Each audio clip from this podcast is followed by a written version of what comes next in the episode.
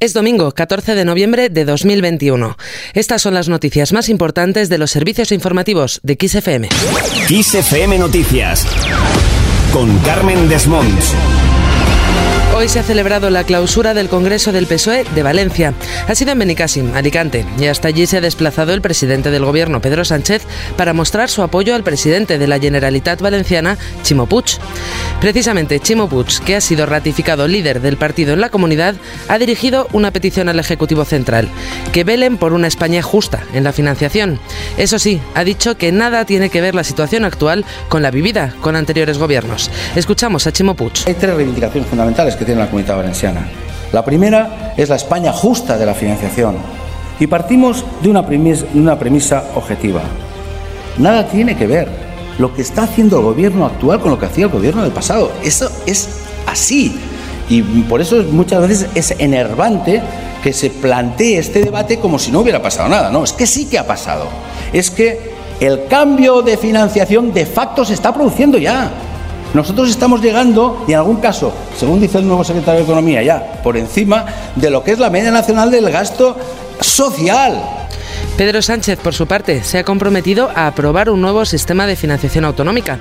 Además, ha recalcado que hasta que llegue ese acuerdo, la comunidad valenciana tendrá los recursos para garantizar la cohesión social y territorial de sus ciudadanos. Pedro Sánchez, presidente del Gobierno. El Gobierno de España va a estar en esa tarea de aprobar de negociar y de acordar un nuevo sistema de financiación autonómica.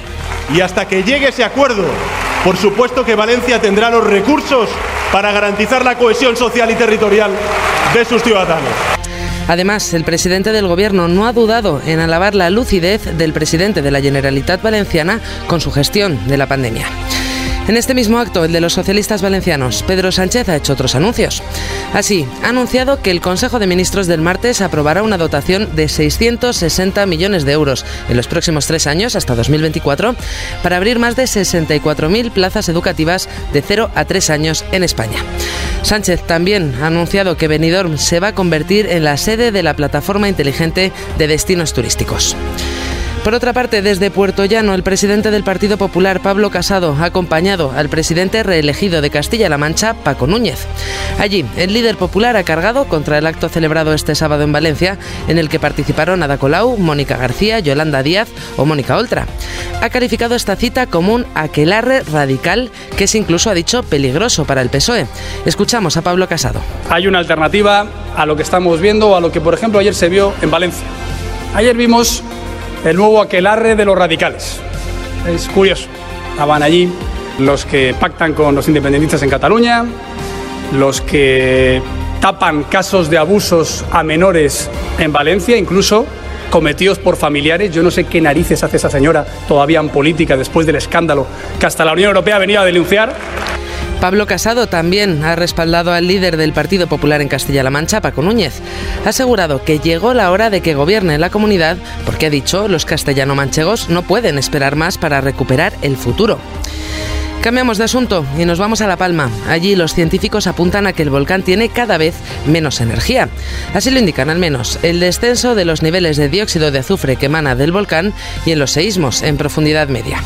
Así lo ha explicado la directora del Instituto Geográfico Nacional en Canarias y portavoz del Comité Científico del PEVOLCA, María José Blanco. Ahora mismo sí es verdad que los niveles tanto de sismicidad intermedia como de amplitud del tremor, como de deformación y como niveles de emisión de SO2 están con una tendencia o bien mantenida, estable desde hace tiempo, o bien a la baja. Pero esto se tiene que mantener del tiempo y, por ejemplo, en el caso concreto del SO2, tiene que, aunque son niveles, se dice expresamente altos, son más bajos que otros días, pero tienen que bajar mucho más para que podamos eh, decir que es un nivel realmente bajo. Por lo demás, la lava afecta ya a 1.024 hectáreas y 2.618 edificaciones. La erupción, que ha cumplido 56 días, continúa sin registrar novedades destacables y la lava sigue discurriendo por encima de las coladas existentes en un único cauce que, eso sí, se bifurca en ocasiones. Nos vamos a Glasgow, donde continúan las reacciones al acuerdo climático de la cumbre del clima, la COP26. Y es que este sábado se llegaba a un acuerdo para limitar el calentamiento del planeta un grado y medio este siglo, además de dar pasos en dirección a eliminar el uso del carbón. De este modo, el presidente de la Cumbre del Clima de la ONU, Alok Sharma, ha indicado que se trata de un acuerdo histórico. Además, el primer ministro británico, Boris Johnson, ha asegurado que el acuerdo climático va a cambiar las reglas del juego. Teresa Rivera, la vicepresidenta española para la transición ecológica, ha dicho que es la primera vez que se recoge algo así en un acuerdo de la ONU que afecta a 196 países y además se ha acordado poner fin a los subsidios a los combustibles fósiles.